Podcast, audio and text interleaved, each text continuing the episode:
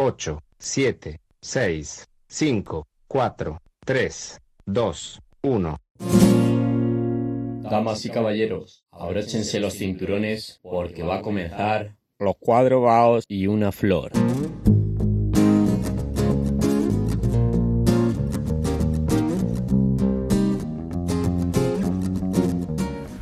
Pues muy buenas a todos, bienvenidos un día más al programa de referencia del mundo cinematográfico. Programa en general, igual que sea tele, que sea radio, hemos venido aquí a hablar, hemos a soltar nuestra mierda. Así que después de un añito volvemos a reunirnos físicamente. Ha costado, ¿eh? Ha costado por otro lado. Joder, que se ha costado la Madre hostia. mía. Y hasta, hasta ha costado tanto que, que no estamos todos, ¿eh? Precisamente eso íbamos, tenemos una importante baja. De hecho, yo creo que es la única persona que aportaba algo de criterio y sentido común a, a esta mesa. La flor. La Flor, efectivamente, Margarita, que bueno, por cuestiones de salud hemos tenido que prescindir de ella. La tenemos en nuestra memoria y sobre todo la de nuestros oyentes. Y pues vamos al lío, ¿no? Siempre se nos va la hora, siempre se nos va el tiempo. Estamos, como siempre, el grandioso don Jorge Vega Muñoz. Muy buenas, muy buenas. El único que digo su apellido, como siempre, porque él es muy señor. Luego tenemos a Charlie. Aquí estoy. Y hoy, fuera de la pecera como técnico, tenemos al único, al grande, al genuínimo. Genuínimo, ojito, cómo inventa la palabra el tío. Juan Ramón Tortella. ¿Qué pasó? Ahí Prefiere, está. prefiere mantenerse en el anonimato, En la ¿verdad? incógnita. Que no se sepa. Y pues, como siempre, esto es cuatro pavos y una flor. Bienvenido.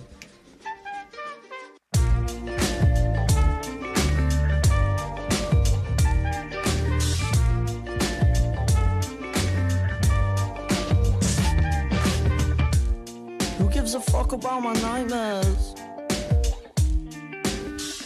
Cause I can barely focus when I'm like. Pues, estamos aquí para hablar de, de lo patrio, de lo nuestro, ¿no? De lo que nos representa. Por favor, todos en pie y con Santiago Pascal en la mente. Ah, que les follen. Hemos venido a hablar de cine español. De cine español. Nuestro técnico se indigna, se ve que tiene cier- cierta filia por, por el pseudofascismo. Eh, bien- bienvenidos, por tanto, aquí al mundo del cine español. Que. Vale, voy a intentar no enrollarme. Voy a empezar con una pregunta muy sencilla: ¿Qué es el cine español? ¿Qué creéis que es el cine español?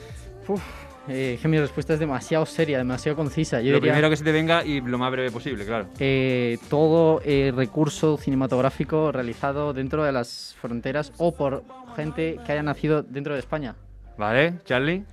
Vale, entonces, como hemos dicho, cualquier producción española, aunque sea producción estadounidense, si la dirige un español, contaría como cine español. Es verdad, ¿eh? Es verdad, empezamos a Ah, tener se problemas. complica, se complica. También, Charlie, yo quiero tu opinión. O sea, no partas de, de lo que diga el pringao Siempre hace este. eso, A ver. siempre hace eso. Bueno, porque quería referente. ver hasta dónde podíamos llegar, ¿no? Eh, Porque, porque hay muchos directores patrios pues, que se van a Estados Unidos, ¿no? Hacen sus movidas. El Vigalondo hizo una, el de esta de lo imposible también, ¿cómo se llama? Bayona. Bayona, pues bueno. Ha hecho unas cuantas, obviamente. Claro, ahí está la polémica. Cuando es el director de fotografía el español, entonces no es, no es película española. Solo cuando es el director. Ojo, no sé. Vale, vale. No sé. ¿Y por qué a veces mm, se habla de, de, va, esto es una españolada? O, o muchas veces recomienda una película y te dicen, hostia, pero es española, está guay.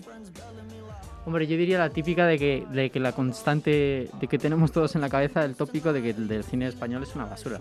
Bien, Siempre, siempre ha existido esa constante vale. desde, yo creo que desde que nació. No, No, desde que nació, Vale. de hecho, bueno, no sé. No, de hecho, cuando nació, ¿en qué sentido? Con, Cuando en plan nació- muy los principios con Buñuel y cosas así. Claro, cuando hablamos Ahí- de, ahí de- justo, ¿no? de- del inicio teórico, eh, estaba bastante bien el cine español, porque el, era como... el inicio, por lo visto, era como los hermanos Lumière, o sea, era grabar el cine de proyección, algo así se llamaba, ¿no? Que es básicamente grabar pues, gente haciendo cosas y se enseñaban. Pero lo que Efectivamente. pasa es que, claro, ya para hablar pero- de cine yo daría el siguiente paso, ¿no? Porque eso es un poco Ah, lo, vale. lo que grabas con el móvil al salir del, del metro. Pues bueno, mm, mi idea era un poco tirar por ahí, ¿no? Porque se sigue hablando de cine español o, o incluso mm, el otro día escuchaba a Alberto Rodríguez contar que en una entrevista hace ya años, hace- porque claro, parece que este paradigma como que está cambiando. Pero hace años le preguntaban, oye, ¿y ¿cómo haces tu cine? Porque no parece español. Y claro, para eso a él fue, fue un, un insulto. Hmm. Porque sí que está muy generalizada esa idea de que el cine español no solamente no tiene calidad, sino que, mm, sino que parece que tiene como muchos puntos en común que, que se aleja del cine que se consume mayoritariamente. Hmm. Que suele ser un cine más entretenido y tal, ¿no? Entonces, pues, pues nada, Se- vamos Se, atribuye mucho a, a cosas políticas y todo eso, no sé. Plan, sobre Sí. todo, mu- mucho eso, y que cuando baja al nivel es porque ha metido temas La políticos. verdad es que no había pensado en eso que estabas comentando, Jorge, de que es un cine que está muy politizado. Y, mm, y yo creo que en gran medida puede ser porque no había, en España no había una inversión suficiente como para hacer películas de calidad, porque además el cine es una industria muy cara, ¿no? Y necesitaba mucho de la, de la financiación pública.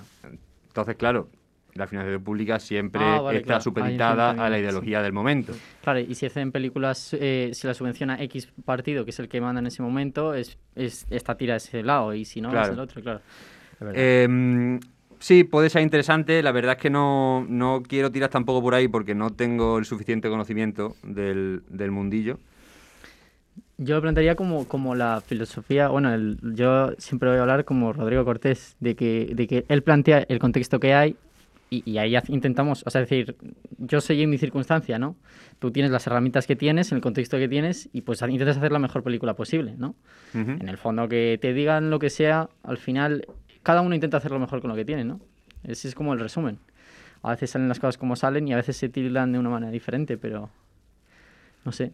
Sí, sí, o sea, en el fondo es más que una forma de simplificar las cosas, ¿no? Para Sí. intentar encasillarla. Igual que el, el cine americano se tiene como algo lleno de entretenimiento, con explosiones, con banderas yankee y con un himno que te hace saltar las lágrimas, ¿no? Lo, lo coreano, lo asiático se ve como muy exótico, como, hostia, esta gente sabe hacer arte, ¿sabes? Y lo mismo una puta película de un paisaje con, con cayendo hojas todo el rato en otoño, ¿sabes? Pues Sí. vale, pues, para esto me voy al parque, copón.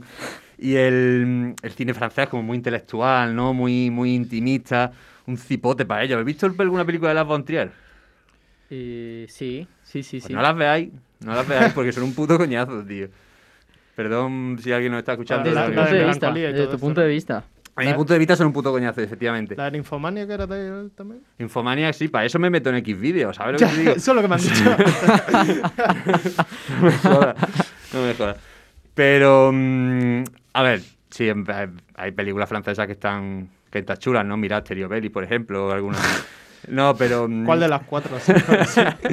La que sale Zidane, la que sale Nadal, ¿cuál te gusta más? O sea, en el fondo no es más que una puta simplificación, ¿no? Porque hablar de, de cine francés o de cine español como si fuese un género concreto es algo absurdo, ¿no? De hecho, si a ti te dicen esta película de si, si esta película de terror y ya sabes que es americana, es como, lo, co- lo- como que lo das por hecho.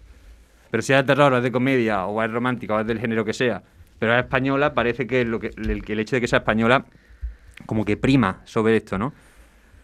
Y... mm, Ese, ese- yo creo que es el principal problema. El, el hecho de que los españoles cuando vayan al cine eh, pongan la etiqueta de española.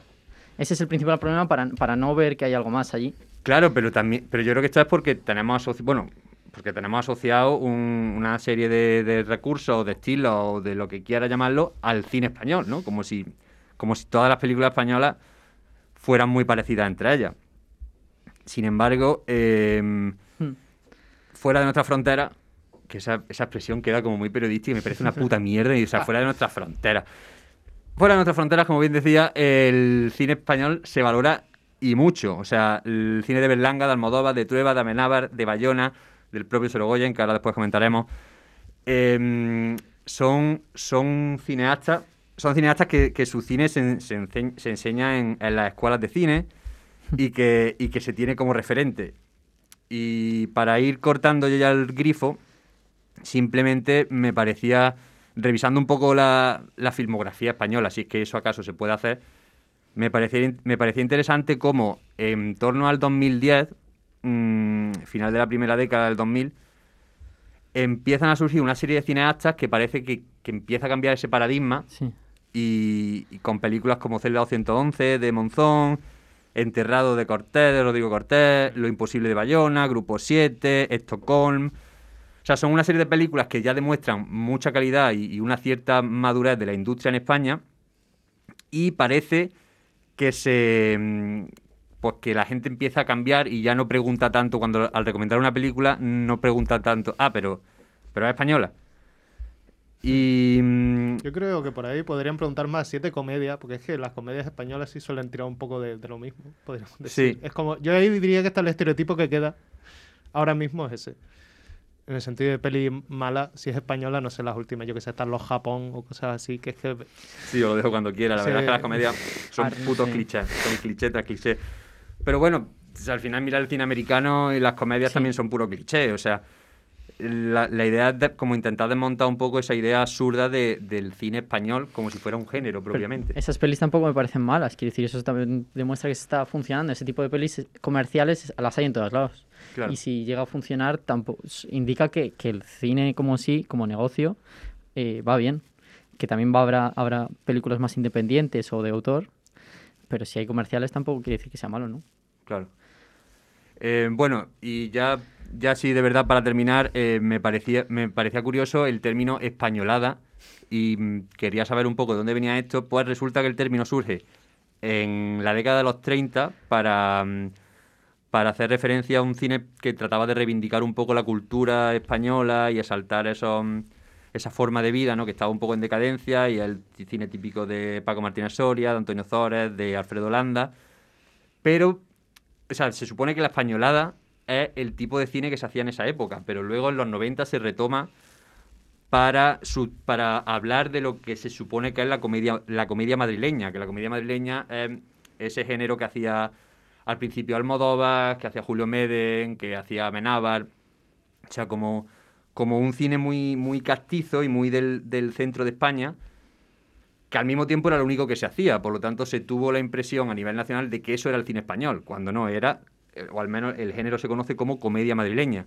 Y eso fue derivando en entender el cine, esto, esta, una esta película, una españolada, en un tipo de cine como muy lento, que mezcla el dramatismo y la comedia de forma un poco barata, y que al final va desprestigiando toda la industria. Y parece que ha tenido que venir el puto dinero americano para poner, para invertir a través de Netflix, a través de HBO Prime. o a través de Prime y, y, met- y meter, meter dinero a chorromoco, parece que han tenido que venir los yankees para darle una estética determinada y unos, unos recursos técnicos determinados a nuestro cine. Y ahora es cuando parece que estamos empezando a valorarlo, cuando realmente es absurdo porque llevamos décadas haciendo cine de calidad. Hmm. Y esta ha sido mi reflexión. No sé si queréis aportar algo más o vamos ya directamente con vuestras secciones. Muy interesante, la verdad. Sí, o sea, coincido totalmente. Yo quería, o sea, bueno, ya para hacer como una pequeña introducción, si voy a ser el primero o no, eh, que quizás hay muchas personas que han influenciado a esta gente que se ha creado, que ha criado, se ha criado viendo cine y que ojalá, ojalá en algún momento llegara a homenajear a todos y por eso dedico este, este, esta, mi sección a una persona muy especial, pero ¿qué es eso? Que, que hay, hay un gran número de personas que no ha llegado a lo más alto del cine, a, a hacer películas, y sin embargo ha, ha contribuido a que ahora haya cosas de mucha calidad. Lo que- no sé si me he explicado. Perfectamente, perfectamente. O sea, siempre para, la para hacer algo nuevo hay que romper un poco, siempre tienes problemas, tienes poco reconocimiento, pero eso permite al mismo tiempo que vengan otros detrás Hmm. a los que ya les ha llenado el camino, ¿no? Eso es. Maravilloso, pues vamos a conocer a ese, a ese rompetechos, ¿no? Que permitió a otros muchos... Efectivamente, como puede ser Chicho, Chicho, Chicho, eh, El gran Cosa y bien segura, hoy no me levanto yo. Tengo sábanas y mantas, buena almohada y buen colchón. Tengo tabaco y cerillas y buena imaginación. Y aquí en la cama he llegado a la clara conclusión de que pase lo que pase, hoy no me levanto yo. Y no, no vengo a hablar de Chicho Sánchez Ferlosio, de quien podríamos estar pensando. eh, vengo a hablar de Narciso Ibáñez Serrador, el famoso uruguayo del 1, 2, 3 y de bueno y muchas otras cosas. Que eso, ha sido un productor y presentador de muchos programas de televisión.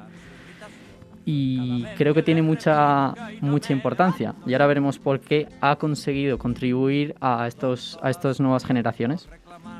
Eh, tengo, bueno, como, como nosotros, eh, en- o sea, digamos que este hombre trabajó sobre todo entre los 60, a finales de los 60 a los 70, entonces no- nosotros nunca eh, no, hemos- no nos hemos criado viéndolo, ¿no? No sé, yo por lo menos no, no, sé si vosotros habéis visto.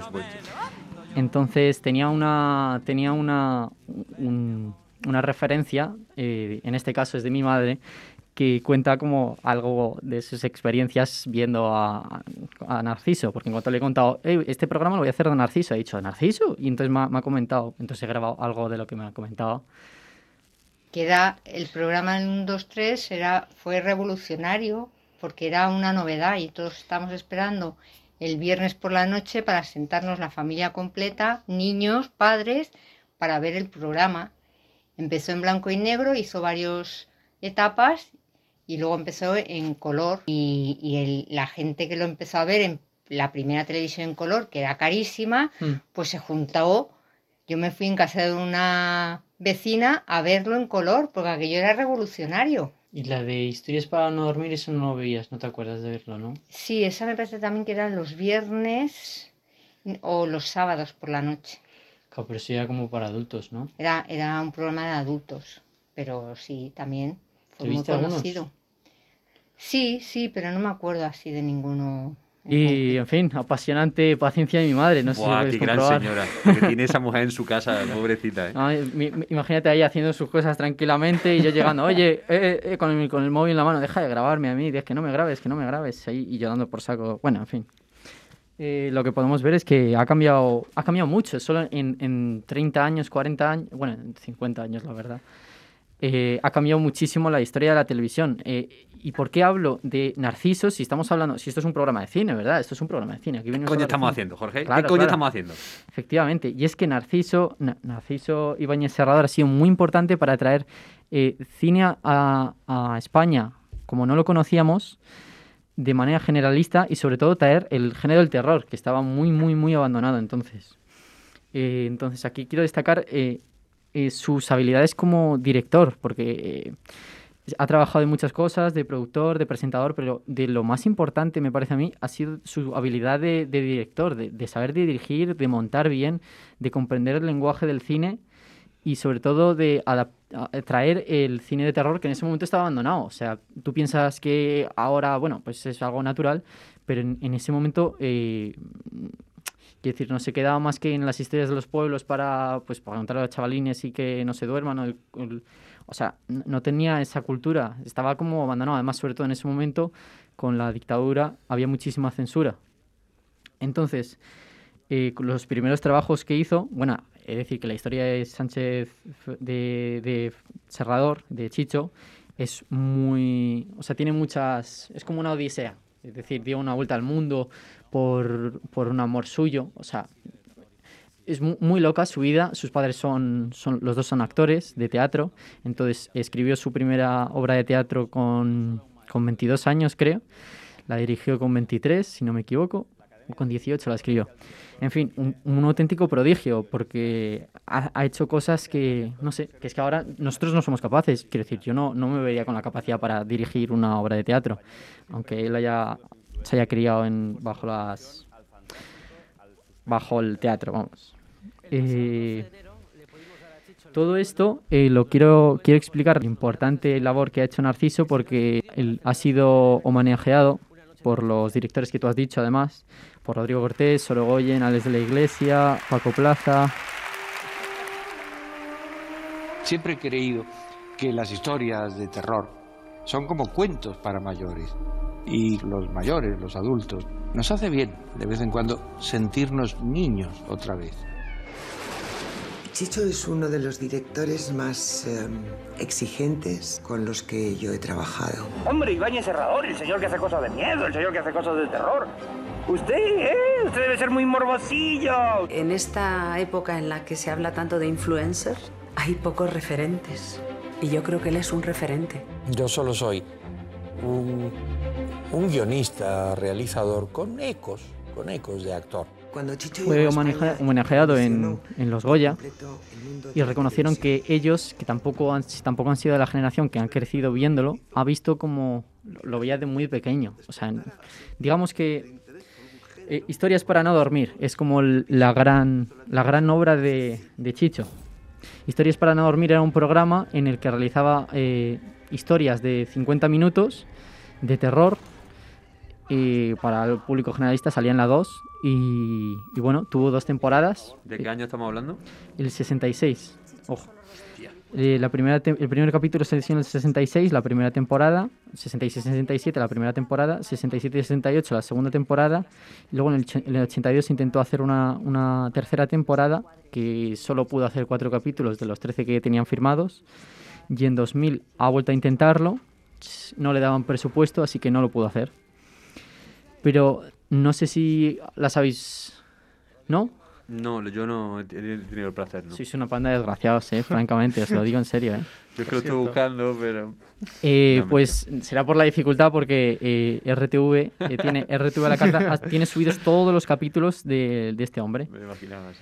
Eh, dirigió y una bueno hay cosas muy importantes a destacar lo que, que- una de las cosas que quería destacar era su lenguaje eh, cinematográfico ya que con la censura de la dictadura no podía haber ni violencia y además estamos hablando de un género el terror que es muy importante. Es muy importante el crear terror con cosas que es terrorífico los arañazos violencia eh, violencia sexual incluso eh, que haya maltrato y, todo eso estaba censurado. Así que al final tuvo que desarrollar un, lenguaje en el que tenía que mostrar sin enseñar tenía que como que sugerir.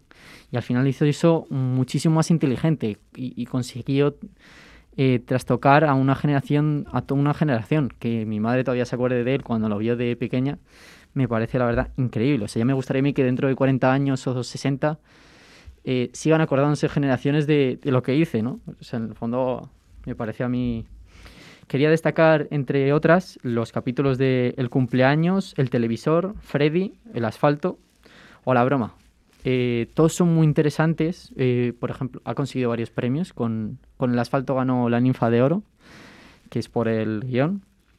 Y todos tienen un, desfile de creatividad que es, asombroso. Y no entiendo cómo alguien así no pudo llegar muchísimo más lejos. Porque sí, que, que seguro que vivió muy bien con el 1, 2, 3 y con varios programas que hizo. Pero tenía una calidad que es difícil de explicar y, no sé si habéis visto las dos películas que hizo, porque hi- hizo el, eh, ¿no? la, resi- la residencia y por otro lado, eh, ¿quién puede matar a un niño? Las dos son de terror porque toda su obra de- en cuanto al cine es el terror. Eh, él defiende que además es realmente difícil hacer terror y yo creo que habría que verlo objetivamente, que es de lo más difícil. Entre la comedia y el humor, las dos cosas son como lo más difícil que hay en el cine. Conseguir hacer reír es muy difícil y, y- y no sabes qué es lo que hace reír. Nadie sabe lo que hace reír. Depende del tiempo, de las personas, depende del factor, de, de miles de factores. Y con el miedo es igual. Él, él tiene una frase que es como el problema de, de intentar hacer terror es que puedes hacer situaciones demasiado cómicas. Entonces te puedes pasar a, a- a la- a hacer humor y, y es demasiado fácil. Quiero decir, tú haces un hombre encerrado en casa con que ve a su madre y se la quiere tirar o yo qué sé, algo así, y al final puede parecer muy gracioso. ¿Qué pasa? Yo me río muchísimo con las películas de terror actuales. O sea, a mí las películas Sí. de terror o me acojonan o me parto la polla. No hay término medio. O Y al- saltas al- muy rápido las dos o... no ¿Cómo? sé, saltas muy rápido de entre las dos, de, de estar riendo y de, gol- de golpe dices... No, "Ostras". no, no. O sea, cuando, cuando te acojonas es porque saben crear la atmósfera y saben utilizar esos recursos. Hmm. Pero cuando no saben utilizarlos, a mí me, me salen unas carcajadas constantemente que es como, pero tío, ¿qué estáis, ¿qué estáis haciendo? Hay mucho dinero aquí puesto, coño. Sí. Y, ¿Y tú, Charlie? ¿Alguna... Estaba pensando en películas recientes así de terror españolas y la verdad es que... ¿Te ha pasado? ¿Te ha pasado? Sé que te ha pasado con películas de miedo que te empiezas a reír sin parar. Pero- De hecho, me ha pasado contigo visualizando películas en el cine, que estamos viéndolas y, y te, y te empiezas a reír sin parar. ¿Cuál- ¿De miedo? ¿Cuál es- Sí, cuál por ejemplo, por ejemplo, It 2.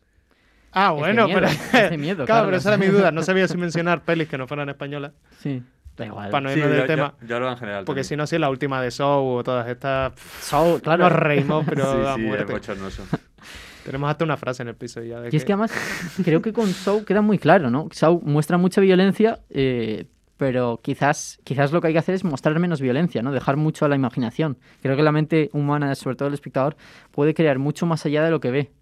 Si no muestras, es que creas universos. Eh, En cada persona, no sé, me parece que crece mucho. Claro, es que yo creo que ahí ya es un poco más bien, más de que terror es gore, ¿no? De, el Sí. morbo de de repente, rápidamente ver una muerte brutal y decir, wow. Claro, o sea, no, no es tanto terror lo que, lo que genera, sino más una sensación desagradable, ¿no? Como, como si estás en la carnicería y Sí. ya estás viendo cómo están limpiando el cuerpo de un animal, ¿sabes? Pues que dices, ¡ah! Pero luego bien que te lo comes, cabrón. Pues lo mismo, ¿no? Ujú. Sí, pero Sobre todo en esas pelis que te los pintan como para que los maten, en plan de, uff, qué mal me caen, espero que los maten. ya no empatizas nada. Entonces es lo contrario del terror, es como quiero que se lo carguen. Porque miedo no me da, sino que es que quiero que activamente que maten a, a esos personajes.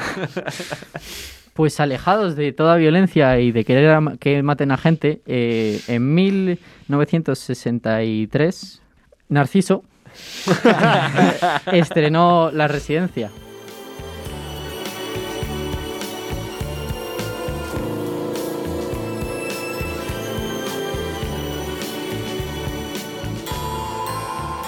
Pues con esta película se abre la obra magna de Narciso, La Residencia. Eh, podemos escuchar a, Waldo de los Ríos, que ha sido pues igual que pues Steven Spielberg tiene su compositor favorito o yo que sé, que muchos directores tienen su compositor favorito. Pues digamos que Waldo de los Ríos ha sido el que ha trabajado un montón de veces con Chicho.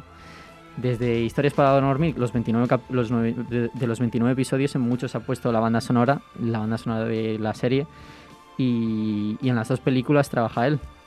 Eh, en este caso podemos escuchar la, de la residencia. Waldo de los Ríos lo que quiere decir es que hacía cosas muy, muy interesantes y muy buenas, que suenan muy bien. Tiene muchas referencias de Matheson. No sé si sabéis Matheson de la primera, la primera Casa Encantada. De, de la película también de la primera, la primera Casa Encantada se estrenó como tres años antes de esta película. Y se nota que coge muchas cosas. Y, y esta película ha influenciado directamente a muchos artistas, entre otros, por ejemplo, Rodrigo Cortés en Blackwood. Eh, se ven muchas cosas muy parecidas con la residencia, muchas cosas, ¿eh? muchas cosas de más. Bueno, no sé hasta qué punto si son demasiadas, pero se observa que, que desde luego ha sido una influencia para Rodrigo Cortés eh, esta película. Y se, es que es, un, es, un, es muy bueno, o sea, es que de verdad no sé cómo decirlo, la manera de actuar está al nivel de las películas de Hollywood. De esta mansión encantada, yo es que por ejemplo no tengo referencia. ¿Nos puedes decir un poco qué, por qué se parece a la residencia o qué tienen en común? El- a, a Blackwood, ¿te refieres? Ah, entendí que se, se parecía a la mansión encantada. Ah, claro, a, a la mansión encantada porque digamos que esto es una residencia de niños que están allí. Es que tampoco quiero desvelar demasiado, pero digamos que pues la casa está encantada y hay una relación directa entre los niños que van ahí y los fantasmas y todo esto. Lo que pasa también en Rodrigo Cortés en la película de Blackwood, eh, que al final no deja de ser una película para adolescentes, pero tiene matices muy interesantes porque la típica casa encantada ofrece algo más. Quiere decir, tú te lees la novela de Matheson y, y el simple hecho de la novela, de- porque te cuenten por primera vez la, la historia que no has escuchado nunca hasta entonces de una casa encantada, tienes que ir a, a ver si existe la vida más allá de la muerte y entonces meterte en, una- en un drama y ver quién va a morir y quién va a vivir. Pues es interesante, pero cuando se ha pulido tantísimo ese tema, hay que darle vueltas. En ese caso, Rodrigo Portés eh, igual que la residencia, aparecen con estos giritos, con este girito de la casa está encantada, pero pasa algo, la casa tal, tal, tal, pero pasa algo, y no sabes muy bien qué pasa hasta que de golpe se da la vuelta a todo y te da la, te- la cabeza te explota. Y, y es muy interesante, está, está bien. Y bueno, se puede ver el lenguaje del miedo y, y sobre todo la censura, que en este momento todavía hay censura. Y claro, el Chicho se tiene que reservar bastante, n- como no haría en el siguiente caso de su siguiente película de quién quiere, quién puede matar a un niño.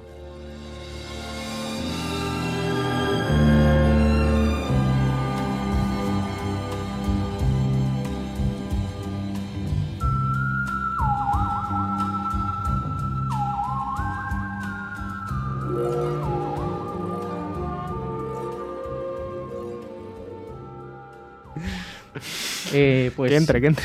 Película que tampoco os habéis visto, eh, ¿Quién quiere matar a un niño? Se estrenó en 1976. Y, y esto sí que es interesante, de verdad. Es que ojalá os lo hubieseis visto, Carlos. Ojalá, ojalá, sobre todo tú te lo hubieses visto porque sé que eres muy fan del género de los zombies. No sé cómo pasa contigo, Pedro, y creo que no mucho. También. También. Me Pues cansa, con, el pero género- eh, con este género del terror y de los... Efectivamente.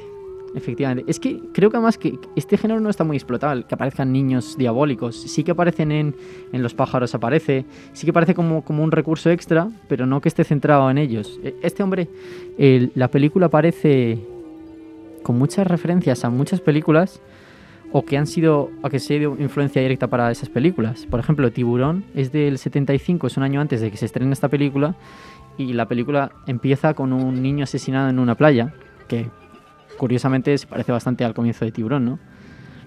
Y bueno, yo os lo explico. Se supone que una pareja viaja al- a Valencia o Alicante, una de estas playitas que pues en ese momento además está a tope eso de, de gente que se va a la playa, madrileños que se van a... Tipiquísimo, ¿no? O sea, en verano todo eso lleno de madrileños. Puto madrileño. Efectivamente. Puta. Las dos personas que van, eh, los jovencitos, pues se van ahí a disfrutar de las vacaciones. ¿Qué pasa? Que el chico, el protagonista, eh, es de una isla que no existe porque además la ha buscado y no es una isla, o sea, está en, está en medio de... está en tierra, no tiene ni siquiera mar. Una isla en tierra. Almanzora, o sea, en- es ficticio, quiero decir, ellos se van a Almanzora, que en la realidad no es, no es isla. Una isla entonces que es. A un pueblo. A ver, ¿Un en la ficción, en en la Ya, ya, sí, ficción pero- es una isla, en la, en la realidad es un pueblito en medio Ah, de la tierra. Eso es. En, Ali- en Almería. Y pues eso. Ellos están en un en una en, en, en- en Alicante, en un pueblecillo así precioso, eh, con los pueblos blancos, ahí todo pintado de blanco y muy bonito. Y, viajan a esa islita que él había conocido de niño. Y claro, llegan y pasa algo muy raro, que es no hay adultos.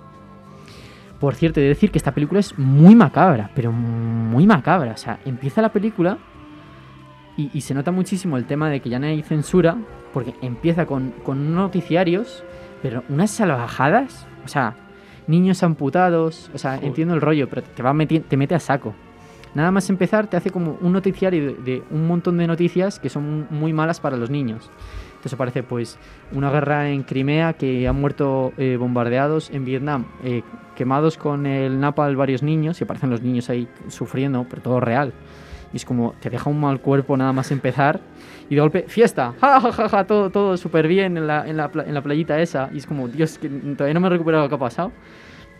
Y, y bueno, los niños, pues ahí pasa algo en la isla. Pasa algo con los niños, que se les pira un poco la... Es un poco rollo Señor de las Moscas, no tiene que ver. El Señor de las Moscas, no me De lo he leído. Es la, es la típica historia esta de un grupo de niños que tienen un accidente y naufragan llegan a una isla y al final tienen como, como crear ya su propia civilización un poco. no, no tiene nada que ver. Tiene más que ver con, con, con los zombies. Quizás tiene más que ver con los zombies. toda esa que, movida. que vienen, Que sí, efectivamente. que vienen. O sea, tiene que ver mucho más. Y de hecho, hay cosas ahí que es como curioso que antes de antes de, de Dawn of the Dead, que es como la más importante así de. junto con la Noche de los Muertos Vivientes, como la que más impulsión da a los zombies. Sí, hay como. O sea, que te plantea como el miedo de la ausencia del ser humano. Y creo que lo hace antes de muchas películas. Muchas películas que vinieron después. Es sorprendente que, que este hombre. Y de eso quería decir que eh, tuvo la oportunidad de a lo mejor haber sido a Hollywood y sí que lo ha dicho alguna vez. Creo que tengo, bueno, no está, no está, no tengo la referencia. Pero dijo que se arrepiente de no haber ido a Hollywood, de haberse quedado con el 1, 2, 3, de haberse quedado haciendo programas que le iban a dar dinero y tal, de no haber sido tan creativo, de jugarse la vida. Que podía haber sido otra cosa, pero no lo es, no es esa cosa, es esta, ¿no? Entonces, pues podíamos divagar sobre cómo habría sido, quién habría sido, pero lo ha hecho muy bien. La verdad es que fue un, fue un artista. no En el fondo parece un poco la mentalidad esa antigua de nuestros abuelos de mamá, yo quiero ser artista. Bueno, tú estudias derecho, tú ten lo seguro, ¿no? Y luego ya. Sí, sí. Y al final lo- seguro es lo que, lo que, Que de te todas consume, formas, ¿no? e- él no era para nada esa mentalidad, eso, él está pirado, o sea, de, de- de- ya te he dicho, eh, él, él- él- su vida personal ha sido muy, muy alocado, muy vida de, de- de actor. En fin, lo que quiero, a donde quiero acabar es que eh, Rodrigo Cortés, Rodrigo Sorgoyen, Paco Plaza y Pablo Ortiz han firmado con Prime y con, y con RTV, creo, han firmado hacer cuatro capítulos nuevos, hacer un- de nuevo la serie Ojo. repetir las premisas, pero cambiar la trama. Y ya están grabando, de hecho, Rodrigo Cortés sí que está grabando. Y está grabando el capítulo de la broma, por si queréis verlo, que los tenéis, ya he dicho que está en el RTV de la carta. Y también está el capítulo de Freddy, El Doble y Asfalto, que ganó el premio al Ninfador, ya lo he dicho. Y pues nada, prometen ser muy buenos, hay dinero, hay actorazos, está Eduard Fernández, está Raúl Arevalo. O sea, hay, hay cosas muy... Pinta muy bien. Y pues Bueno. eso. Ojalá se reconozca, bueno, ya se reconoce el valor de estas personas que he estado por ahí, igual que, por ejemplo... Esto... ¿Garci? No. Garci, Garci, Sí, eso es, Garci, Grande. eso es, Garci. Garci, que también ha estado un un programa de cine dedicándolo, como nosotros aquí, echando cuerpo y alma por defenderla. por- por- porque sí, tío, porque... Claro que sí, claro que sí, coño. Claro que sí, Jorge. eres Claro que sí, lo tío. nuestro, lo nuestro, hay que defender lo nuestro, que vienen. Bueno, pues eso, esperemos que, que los nuevos cineastas que parece que ya tienen un, un caché y un criterio reconocido, a ver si a través de ellos nos ayudan un poco a conocer lo que siempre se ha infravalorado en España.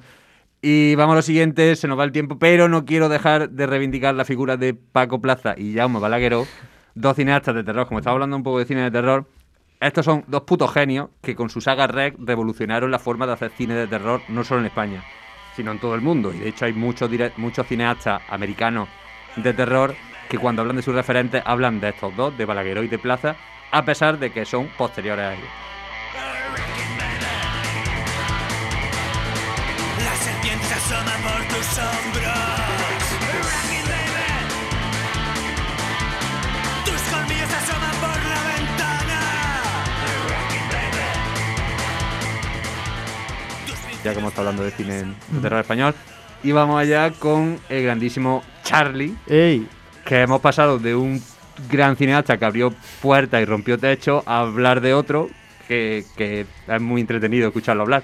Bueno, pues como estaba diciendo Pedro, eh, un señor que se distingue por aparecer en multitud de plataformas, películas, vídeos, de todo lo relacionado con lo suyo, pero siempre, eh, pues siempre muestra su faceta más eh, diplomática, no, dialogante, ya que se le ha visto en canales de YouTube últimamente, de, bueno, de todo. Este señor se mueve por todos lados. Recientemente lo vi en un documental de la 2, o sea, en una entrevista. ¿De tigre o de qué? Está por todos lados. No, pues iba sobre la muerte y era él dando su opinión. Eh, la verdad que está interesante, pero claro, que este hombre aparece donde quiere. Es un pavo súper listo que, que es que lo escucha hablar de lo que sea el cabrón te convence.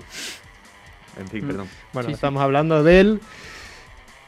No sé si increíble, pero al menos es. Fuerte. Ah, que no hemos dicho su Listo. nombre No, todavía. claro, claro, es, es como una. Uh, ¿quién será esta estela de humo? Eh, Nacho Vigalondo. Y quería decir. ¿Podrías resumirme, Jorge y Pedro, en dos palabras lo primero que te viene a la cabeza con Nacho Vigalondo? ¿Qué lo caracteriza o lo que.? Guapo y buena retórica. No, Esos son tres, pero Buena retórica. buena retórica. Ya está, buena retórica. Retori- buena retórica fuera de la cámara. Ah, mira, me gusta. Uf, qué duro. Ha subvertido lo de las palabras. duro, mira, muy bien. Perdón para quien se haya ofendido. No, sí, yo, yo creo que también escucharlo es una delicia ese señor. No sé, yo, yo me trago Sí. cualquier cosa en la que esté. O sea, digo, oh, Nacho Vigalondo, pongo el vídeo y, y disfruto. Totalmente. Me dejo llevar por lo que me cuente. Totalmente, escucharlo hablar es, es una delicia y yo hace poco lo estuve escuchando hablar porque él es agnóstico y estaba de- defendiendo esa postura que a mí me parece una postura repugnante. O sea, a mí me dice el agnóstico y te escupo a la cara directamente. Pues el hijo de puta me convenció. Hay que ser hijo de puta, así de bien sabe usar las palabras. Y con este nuevo paréntesis, este paréntesis, Charlie, lo siento. Bueno, no, Perdón, te cedo la palabra. Interesante. ¿no? Bueno, pues este señor nació en Cabezón de la Sal, en Cantabria, que es un gran nombre. nombre, me encanta. Sí. Ojalá tener un nombre así, no sé. Eh, rodilla pimienta, a mí también me gustaría. Pero es, pero es igual de salado, ¿eh? Eres muy salado. Ya, ya, ¿no? Sí, dado muchísimo. Pero bueno, la cuestión es que empezó con sus cortos, este 7.45 a la madrugada. No sé si han visto este corto, bastante famosete. Sí, en la cafetería hay un hombre que Sí, se pone... que se ponen a bailar todos y una chica, oh, qué guay. y que al final tiene un giro y, oh, qué, qué Dios mío, ¿qué está pasando? Bueno, estuvo ahí nominado en los Oscars, creo que fue, o por lo menos estuvo que lo presentó para, para eso. Lo prese- por lo menos lo intentó presentar para los Oscars. Pero sí se llevó algunos premios de importantes. Me mira Carlos como si yo supiese exactamente los premios y a dónde se presentó. No tengo ni idea. No, porque es bastante famoso ese corto, la verdad. En sí. Pero bueno, la cuestión es que su primer largometraje fue el de los cronocrímenes, con un presupuesto de, a ver, ¿cuánto creen? Yo diría que menos de un millón. Menos, es, bastante, es bastante fácil decir eso, ¿no? Pero no. ¿No es fácil? No, no, que no es menos de un millón. ¿10.000 euros? No, no, que, que es más, digo. o sea, 10.000 euros es más de un millón. Estaba hablando de un millón de euros. ¿Cómo, cómo que 10.000 euros es más de un millón? O sea, ¿en, qué, en qué casa? Claro, es que semejante, semejante bodrio de película. No, hombre, no un bodrio, pero, ten- pero técnicamente a mí me lo parece. a ver, es baratita, pero imagínate, si solo 10.000, ¿cómo pagar a los actores? Claro, no claro, es que cuando has dicho un millón, yo estaba pensando en un millón de pesetas, porque me, Ah. parecía, que me parecía que más de un millón de euros es imposible para esa película. Entonces, yo claro, por eso yo no estaba encajando nada. Siempre pienso en lo que sale. En, Pues en yo he entendido. En, en- en el decorado. Y ya, ya el decorado que sale, el, el ascensor Ya, ese que. sí, guau, sí, ya sí. digo, ahí, ahí hay es. 20.000 euros. No, ¿eh? y nada más que con los actores, es verdad que, claro. A ver, que en ese momento a lo mejor no estaban en la cúspide, pero ya tendrían su caché de Claro, hacer muchas claro. cosas. Y pues no, por lo que he visto, yo espero que no sean pesetas. Ahora me he dejado con la duda, pero yo espero que sea el cambio lo que he visto. El presupuesto decía que era 1.800.000. Pues para ser una española es bastante. Es bastante. Es bastante bastante. cara, ¿eh? Voy a ir revisando por. Entonces, claro, digo, joder, si de repente eran pesetas, pues que un millón- es que no, no, tengo ni idea de pesetas. A mí en el colegio ya me 6.000 empezaron euros. con Sí, euros. por- claro, por eso he dicho 10.000 euros, porque un millón de pesetas son 6.000 euros y tú has dicho más. Y, hombre, más de 10.000 euros me parece demasiado. Claro, porque yo le iba a contrarrestar con la siguiente, otra de las siguientes que hizo, que era extraterrestre, que esa Hmm. era un millón de euros. Y es como, joder, como le- l- la otra fue bien relativamente y, y ya el presupuesto a la mitad. No, que debería ser al revés. Empiezas con una con poco, no vas subiendo, vas subiendo, te dan más dinero. A verdad que a veces te cortan, en plan, vale, es muy creativo, pero no, no sacan tanto sus pelis, pues hay que rebajárselo y que sea Sí. más creativo todavía. Ujú. Pero bueno, en este caso. Pues la de los Mm, mm. cronocrímenes, debo decir que pues la empezamos, uno la empieza a ver y al principio se asusta un poco, porque la ve que dice, uh. O sea, hay buenos actores y tal, pero se ve un poco. ¿Te has puesto gafas de matemático, eh, Carlos? Gafas de matemáticos, bueno, de presupuestos aquí, de números. Y pues se ve que la cosa, pues no es la bruja de Blair, pero tampoco destaca por tener una producción así. Que yo creo que sí, un poco lo que caracteriza a las producciones españolas en general, que es que tampoco. Que no tiene mucho dinero. Sí, exacto. El atrezo, por lo menos lo que es la producción, lo que lo rodea suele ser bastante limitado. En plan, hay uno o dos escenarios, mucho bosque, mucho descampado, Y a veces mucho croma, y ya está. mucho croma. En esta había. En esta, que Ya, ya, en esta no, croma, en esta no. Ni, ni por eso. Y lo de la máquina, lo único así que tú dices que, oh, de repente. De hecho, eso, eso a mí me alegró cuando yo vi lo de la máquina. Fue como, ah, mira, el dinero. El dinero está- asoma, asoma por algún lado. Aquí se lo han millón. dejado. Aquí se lo han dejado. Hay algo visualmente que me saque más de un prado, una casa, un descampado con basura, que es como, joder, mira, muy exótico no es de ver. Pero en sí la película, lo que es en los giros y cómo trata lo de los viajes en el tiempo, yo creo que es interesante, por lo menos como lo cuenta. Sí, es muy Pero yo- interesante. Yo, al principio tenía el miedo de decir, uff, se va a hacer un poco típica, porque te esperas un poco lo que va a pasar. Yo no me lo esperaba para nada. No, ver, no sabía que además. Cronocrímenes ya es un señor con una cara vendada y se ve que tiene poco presupuesto. Muchos actores no van a ver. Que ibas, ibas rápido ya. de- o sea, al verla ya ibas rápido. Yo no iba tan rápido. Yo era como, oh, no, oh, un señor con la cara vendada, ya está. No sé, no, no iba. No sé.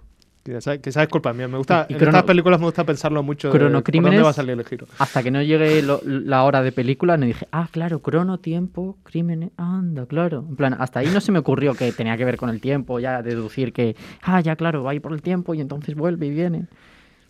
Desvelado mucho. Que yo creo que es como un tropo también de las pelis de terror, de cuando haya un personaje con una cara tapada, algún motivo va a tener, va a tener la cara tapada. Es haber visto muchas pelis de, de terror, ¿eh? Sobre todo, en o sea, he visto muchas del tiempo, hay otra que se llama Predestination, pero esa ya, bueno, no salimos mucho del tema, pero es que también juega mucho con eso de, ay, parece que es este, pero en verdad es este, que se ha hecho no sé qué para no parecer tal, y es como, bueno. Entonces, pues, en ese sentido, bueno, eso ya es culpa de ver otras pelis que ya te ves venir el giro por, por otras circunstancias. Eh, ¿Te gusta la peli? ¿Crees que A mí me gustó, a mí me gustó. Algún fallito en, plan de no te gusta, yo qué sé, pues el giro, fi- el final como tal, pues no me O sea, a ver, dice si, nada. si, es, si es muy de él, yo creo, de, de abrirse mucho la cabeza con algo.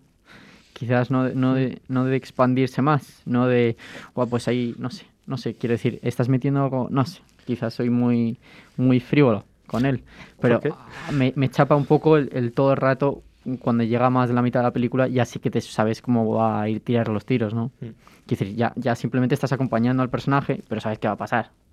Quiero decir, te has visto la primera mitad y ya sabes la segunda mitad. No sé. Claro, y yo- pero yo creo que juega bien con eso, porque no te esperas bien cómo va a pasar cada cosa, porque tú esperas que sea como, bueno, vale, me vas a contar lo mismo otra vez, otra vez, me, me parece un poco coñazo en ese sentido, que parezca que vaya a ser eso, pero eh, tiene el suficientemente ingenio como para que las cosas que ocurren no, no esperes bien Hmm. cómo van a ocurrir. Es es un poco redundante lo que he dicho, pero eso.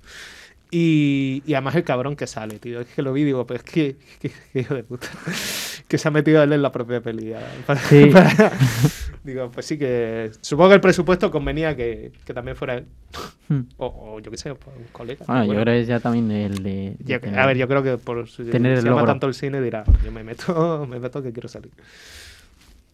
Luego ya pasamos a la siguiente de extraterrestre, que sigue un poco, porque yo creo que los diálogos de sus pelis son un poco la tónica, no, no es como un diálogo muy natural en el sentido de conversaciones normales, ¿no? Yo por lo menos en estas dos pelis eh, es un poco... No hablan normal para mí los personajes. No sé si... Es que lo noté mucho en la de extraterrestre, pero ahí tiene mucho que ver con la historia, porque... Bueno, les cuento un poco porque creo que no lo han visto. Vale, pues básicamente una pareja, bueno, dos que se enrollan y cuando se levantan dicen, oh, mira, hay, una, hay una- un ovni. Ahí a la vuelta de la esquina se ve ahí uh, volando. Y, parece, rave. y dicen, bueno, pues han evacuado la ciudad, la ciudad a los militares y nos hemos quedado aquí solos, tal. Y el ovni está por ahí dando vueltas. Entonces la película se caracteriza por ser una película de extraterrestres donde no hay extraterrestres. Solo está el ovni por ahí. Y, Anda. y ya está. Y no tiene nada que ver. y te, te ves tú la peli. Y nada, en verdad son líos de pareja y es como una comedia. ¿Qué? No tiene nada que ver. Entonces, está divertido en ese sentido. Porque no es lo que te esperas para nada. Dices, bueno, extraterrestre, algo tendrá que ver. Pues no. Simplemente es una excusa para que ellos estén solos en la ciudad. Es una especie de soy leyenda de repente, pero porque se han llevado a, a la gente, los militares, y no, y no hay nadie. Y tienen de vecino a este hombre, a- al actor cómico este que siempre sale en las de Vigalondo, que tiene un corto con él, que es en su casa tomando café. Ah, sí, pero el. No me acuerdo. no me Ah, acuerdo. ¿cómo se llama? Este que es un poco gordito así de cara. Sí, con gafas, que tiene una voz así como. Tiene un grupo de música que se Ignacio. llama. Tiene un grupo de música que se Ah, llama. Carlos Areces. Sí, Carlos ese. Areces. También Qué sale grande. en la película. La, la verdad es que ahí lo hace bastante bien. Ok. Bueno, la película esta costó la mitad y ya lo, y entiendo que con el presupuesto a la mitad pues dijo, pues lo grabo en mi casa. que básicamente es lo que hizo. Porque, porque bueno, salía barato, claro, lo grabas en tu propia casa y ni siquiera tener que desplazarte, pues es un lujo. Y bueno, salían actores famosos, estaba Michelle Jenner también, o sea, la verdad es que tenemos un reparto en ese sentido. Bueno, yo la recomiendo a medias porque es un poco rara. Porque vi por ahí que algunos decían, es que parece una colección de sketches más que una película. Entonces... Puede ser, ¿no? ¿Estás de acuerdo? Sí, sí, es que es muy rara porque cada, cada vez que pasa una escena es como que pasa un día y... y- pero es que se, se- se siente muy rara, tiene un tipo, un pacing o como se diga, muy raro esa película. Pero bueno, si la quieren ver, al menos tiene, es interesante. Y luego ya la siguiente que hizo ya, bueno, hizo una americana que también era Open Windows y ya pasó a Colossal. Que esa creo que más o menos sí, por lo menos la gente la conoce ya por tanto Sí, mm, sí, sí. tunda que se le dio en su momento trailer por todos lados. Yo me acuerdo de esa película, la anunciaron muchísimo. Sí. Estaba Madrid llena de carteles. A mí me dieron una gana de verla. Digo, coño, si se ha invertido tanto en marketing. Y luego la viste, ¿no? Yo no la llegué a ver en el cine. ¿eh? A mí el- lo que era la premisa me parecía graciosa, pero el tráiler por como tal no me la vendía, porque digo, bueno, parece una comedieta con el monstruo este, tal. Pero tampoco sabía muy bien a dónde quería ir. No, no me llamaba mucho el concepto. Yo luego leí, la- a mí me dio curiosidad, leí la sinopsis y dije, uff, lo mismo espero a que la pongan en algún sitio. y así fue. Y nada, y de presupuesto está también Pobre bastante cuota. O sea, ¿cuánto crees para ser ya una producción americana? ¿Cuánto creen que pudo? Hombre, 10 esta- millones. Esta ya tendría Hostia, lo has clavado. Andaría por ahí. Vamos, es que la- Bastián Hathaway se llevaría la mitad o por ahí. La es que de puta. Creo que es la misma proporción, ¿no? Sería como peli- película de Hollywood, 10 millones. De, de baja, baja. Y, y película española, un millón. Es la- Yo creo que es la proporción es así. Entonces yo creo que este hombre dice, wow, tienes talento, pero no tienes appealing de ese, de que la gente, atraer a la gente al, al público y dijeron, bueno, pero moderado el presupuesto. Oye, que luego yo creo, ah, eh, en verdad, creo que había, eso deberíamos consultarlo, porque creo que lo miré, pero no recuerdo, pero para todo, o sea, que debieron gastarse más en publicidad que en la puta película. Porque 10 millones, luego- Casi. para todo el bombo que se le dio. No sé. Luego, no sé, el tri- es que luego en verdad era como la trama de Culebrón un poco con el monstruo, porque era como emocional, en el sentido de, bueno, relaciones de pareja y el monstruo y tal. Pero me parecía que, que eran ideas interesantes y seguía apareciendo una película de él por cómo era lo que no parecía una película americana de explosiones y ahora tiene que ser el momento de que se enfadan y no sé qué, sino que parecía algo más natural en ese sentido. No, no parecía tan arquetípico de "Ah, este acto pasa esto, esto tal. Hmm. Pero aún así, el final y lo que quería contar no me, no me pareció que llegara a nada muy, sea, de hecho, es que o sea, la tía mata gente sin querer en esa película, porque es un monstruo. Y bueno, ¿puedo contar el final?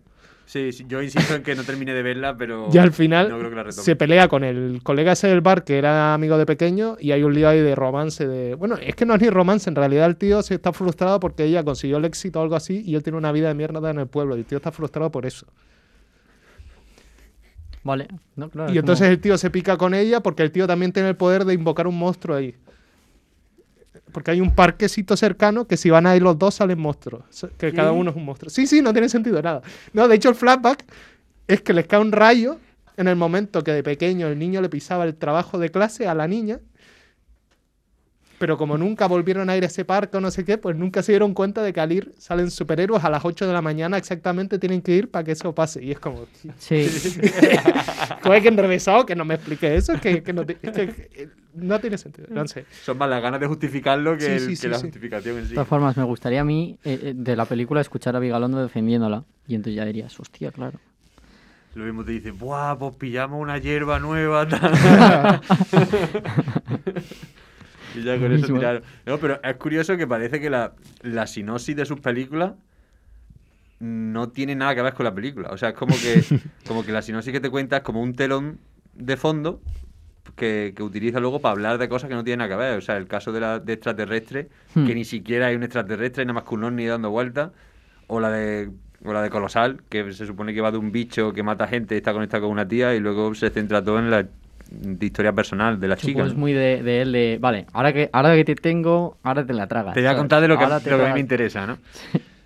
Vale, En fracasó estrepitosamente el taquilla colosal. eh. No me- no me sorprende. 14, 15 millones que era el presupuesto. Finalmente confirmamos que con todo eran 14, 15 millones.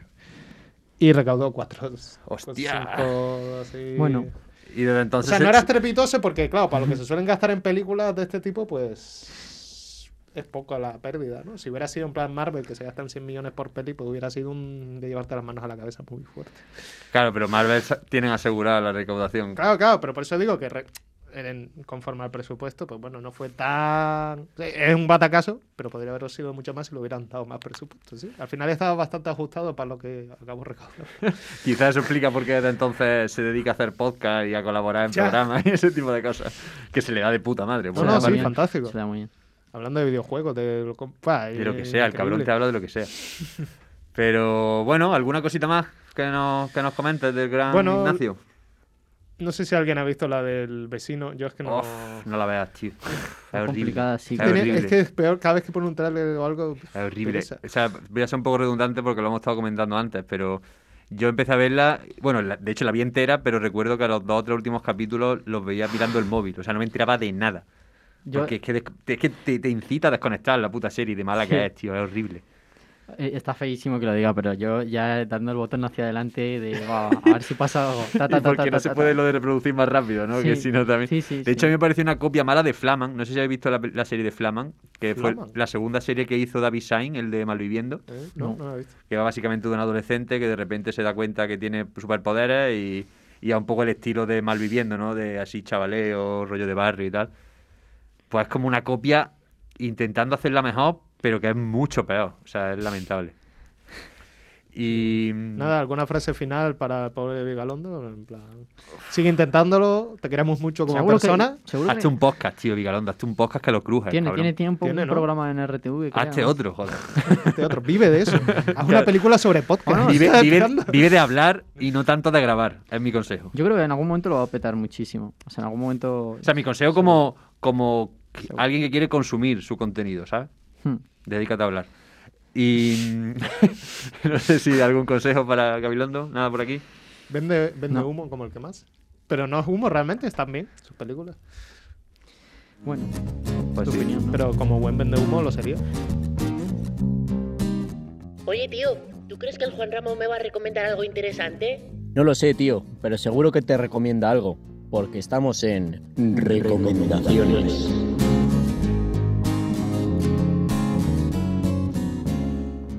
Vale, eh, ¿Lo hacemos dos partes? después de esta extraordinaria cabecera, Yo te quiero tres partes. interpretamos, interpretamos que el, Juan Ram- el gran Juan Ramón ha tenido una maravillosa idea, que es que pasamos directamente a las recomendaciones, terminamos el programa. Espero que en algún momento me asienta para ver si es justo, uf, esa mirada de que no. Pero Vale, efectivamente, era justo lo que había pensado. Vamos directamente a las recomendaciones. Juan Ramón el Pobre se casa sin, sin, sin hacer su sección, pero da la casualidad de que como Margarita también se había preparado una sección y no ha podido estar presente, el próximo programa retomamos sus secciones y nosotros tres pues pa- decimos gilipolletes, que al final es lo que decimos siempre que Sí. queramos. O sea, no va a Vemos cambiar. las películas que nos digan que hay que ver. Ese va a ser nuestro deber. Eso es, sí. Marav- ¿Verdad? No, como la de Jorge, que Y podemos chulísima. añadir incluso algo a la de Jorge si hace falta. Y bueno, vamos allá con las recomendaciones de cada semana. No sé si tenéis algo preparado.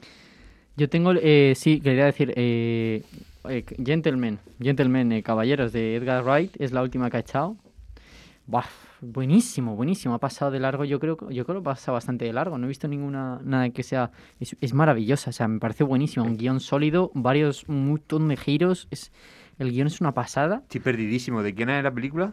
Edgar Wright puede ser el, el de el de eh, de las películas in- inglés es un director El de, inglés el de Guy Ritchie, Zombies puede que sea. Party, El de Zombies Party y todo esto, ¿eh? O sea, Gentleman, el de, No, el, Guy de Lo- Ritchie. el de Logan Es- Stock. Guy Ritchie, es Guy Claro, Ritchie. Guy Vale, Ritchie. joder, Guy Ritchie, perdóname, es que yo estoy a tantas cosas que sí, claro, bueno, no puedo estar. Lo siento, es Guy Ritchie, buenísima, buenísima. Y los actorazos, Matthew McConaughey, Matthew McConaughey está así, Colin Farrell, Hugh Grant, por ejemplo, Mm. maravilloso, o sea, mm, o sea, me parece, bueno, ya está, es que, es que mirarla esta Movistar, buenísima, buenísima. Yo tengo que tengo que discrepar, Jorge. La he visto y no me gustó gran cosa. ¿No te gustó? es que, a ver, a mí Guy Ritchie siempre ha sido uno de, mi- de mis directores favoritos, pero por las primeras películas que hizo. Por Revolver, por Logan Stock, por... Ay, ¿cómo se llama? La de Snatch, Cerdo y Diamantes. O sea, son, son peliculones. Y, me y luego, después de esa, hizo una serie de podrios, de lo que yo creo que la hacía sobre todo porque tenía que vivir de algo. Y entonces esta Gentleman ha sido como un poco volver a sus orígenes, volver al tipo de cine este británico, canalla, de gánster, de barrios bajos y tal. Pero, claro, yo esperaba algo que, que fuese mejor o al menos a la misma altura. Y me parece que tiene Buenísimo, a mí me encanta, ¿eh? Sí, sí, sí, no, si no digo, no digo que esté mal, al si a mí me gustó, pero claro, mm, viniendo de donde venía, pues no me, no me dijo gran cosa. O sea, me, parece, me parecía que era como, como lo mismo de antes, solo que con más dinero y con mejores actores. Pero no, sé, me, no me decía nada nuevo. Pupo, no sé, a mí me ha, me ha entrado muy bien, muy fresquita, además, esto que, joder, que, es que no sé, a mí me... me- Sí, es súper dinámica, súper entretenida, pero claro, Y el montaje, el montaje que tiene es- de todas sus pelis. Guy Ritchie, su, yo no sé quién le monta las películas, pero es un puto genio. Esos son esos genios de, de- además el, el Edgar Wright igual, o sea, es que os confundo, los dos son muy buenos en el montaje, unos montajes muy dinámicos que hacen la película que, que vaya fluida, buenísimos, o sea, no sé. Sí, pero vamos, ya te digo, yo fue, fue sobre todo porque venía de, de- de sus primeras películas que me flipaban. Entonces esto fue como, bueno, pues sí, un poco lo mismo, no hay nada nuevo. Charlie, recomendaciones por aquí. Eh, por desgracia, así española no tengo ninguna para recomendar. Sé que eh, ahora con la de las niñas y todo esto que se ha llevado mucho bombo, pero no, no la he visto. Creo que tú, Pedro, si la has visto, ¿tú la Sí. recomendarías? Sí, yo la recomendaría. Está, está muy guay. Es una película lenta, con mucho silencio, con... Es como una película, casi una película documental, casi. O sea, como que tienes que adentrarte, pero si, si, te, si te metes en la historia está muy guay porque, Muy bonita, ¿eh? porque te explica... ¿Tú la has visto también? Mm. Está muy chulo cómo te explica un poco cómo, cómo de absurda era la educación que se le daba, sobre todo a las niñas, a, a todo, a todo en general, ¿no? Pero sobre- se centra en el caso de las niñas, cómo le hablan mucho de, de la castidad, de la pureza, de los valores En un colegio católico. entonces. Claro, de los valores supuestamente cristianos, pero luego viven en una sociedad que es la sociedad de los 80, donde está el despelote máximo de drogas, de sexo, de que allá obviamente no tienen contacto directo con esa realidad, pero quieras que no te llega, ¿no? Al final una época de apertura después de 40 años de Es, represión. es interesante como el punto de vista de la niña porque eh, ella no entiende nada. O sea, ocurren muchas cosas a su alrededor a las que no puede ponerle nombre todavía. Y hasta cierto tiempo después no, no es capaz de, de entender Claro. qué es. Qué es el... O sea, no sé, hasta fumar, Sí, fuma ese y... primer y- cigarro, ese primer condón, El top, el cómo primer juegan top. el primer top. Sí. Es súper interesante. Sí, sí, sí, está muy guay. Eh, pero a mí me gustó más que Arre. Me pareció una puta maravilla de película. De hecho, se la he recomendado a, a dos o tres. Bueno, he hablado con dos o tres que ya la han visto y no le ha gustado nada. Así que no sé si deciros que os Muy de fiéis de. perro, ¿eh? Muy de, Pe- muy de Pedro tu Es muy, muy tuya esa película, la verdad. Sí, ¿tú la has visto? Sí, también. ¿Y no te gustó tampoco? Sí, me gustó, me gustó, pero dije muy de Pedro. ¿Por qué? No sé, o sea, sí me gusta, me gusta, pero muy de Pedro, no sé. Bueno, si no te lo comentamos Sabía, ahora. sabía que a ti te iba a gustar muchísimo más. Esa es la, mi idea. Que es una maravilla. O sea, a mí me encantó porque, porque no. Cuando yo no puedo ponerle un pero a una película, o sea, no, no hay nada de la película que, que dijese esto es malísimo, esto no tiene calidad. O sea, lo, lo técnico, la, cómo se recrea todo el universo, porque además es una película histórica, de época. La dirección de actores. La dirección de actores es una puta pasada con chavalas que son Sí. súper jóvenes y actúan entre ellas además de una forma increíble. La música, o sea, cómo la música te, te traslada a ese mundo antiguo y, y de mm, como de, de brujería, de, de- no sé. No sé, cómo, cómo, cómo crean esa atmósfera y además contándote una historia que está chula, que aborda temas interesantes que merecen reflexión. Yo no tengo un pero para esa película y por eso se lleva mi, mi recomendación de esta semana. Y bueno, pues hasta aquí el programa de hoy. Eh, Sorprendentemente, hemos clavado la hora casi. No sé cómo coño lo hemos hecho, pero ha sido increíble. Y mm, podríamos dejarlo en capítulo cine español número uno. Sí. Porque en el número dos tendremos al gran Juan Ramón y a la grandísima Margarita. Y frena el apocalipsis, ¿no? A lo que te refieres. Pues ya lo estudiaremos cómo lo hacemos. Eh, muchas gracias un día más. Espero que hayáis disfrutado, que hayáis aprendido algo y sobre todo que hayáis llegado hasta aquí. Así que nada, hasta la próxima. Un beso, un abrazo y chao, chao.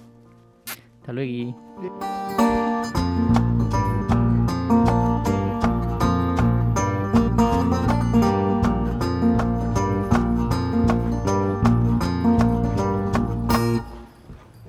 Sweet Ravena honey bee, baby been sweet on me. Then a honey bee, my queen bee, oh, rock me to my soul, rock me to my soul, rock me to my soul, rock me to my soul, whoa, whoa.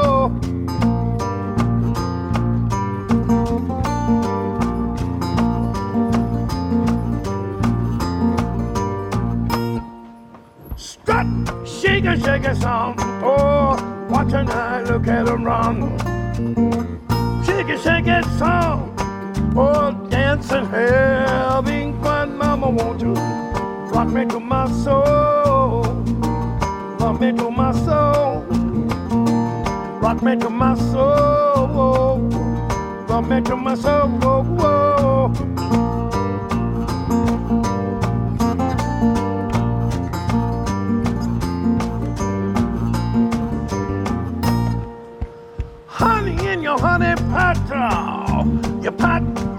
Your pot is hot. oh. Whoa. The honey oh. the pot is what you got to rock it to love of me, baby, to my soul. Come into my soul, into my soul. Rock me to my soul. Whoa, whoa.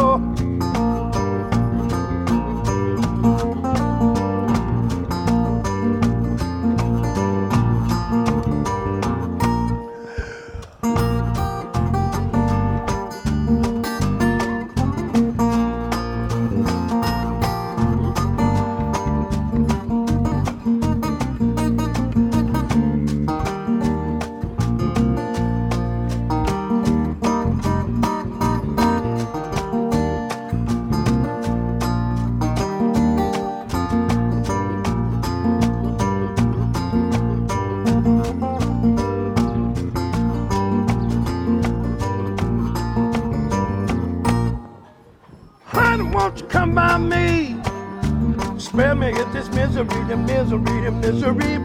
Won't you come by me? Oh, I know you'll agree, great, great, great, great, great. Love me to my soul, me to my soul. Rock me to my soul, love me to my soul. Whoa, whoa. Ça va bien, cher.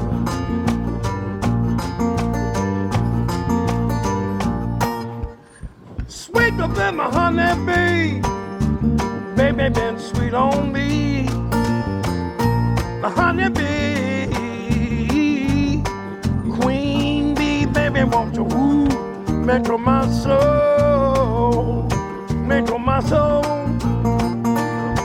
make her my soul, rock, her my soul, baby. These songs were made for lovers.